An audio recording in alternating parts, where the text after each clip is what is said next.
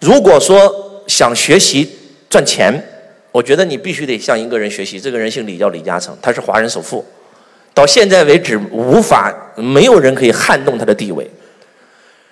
话说这个冯仑、马云这帮国内的企业家想追随这个李嘉诚先生学习，然后就跑到这个李嘉诚家里面去求教：您是怎么样成为华人首富的，而且能够保持这个地位几十年？他们以为李嘉诚会口若悬河讲半天，李嘉诚先生只讲了八个字，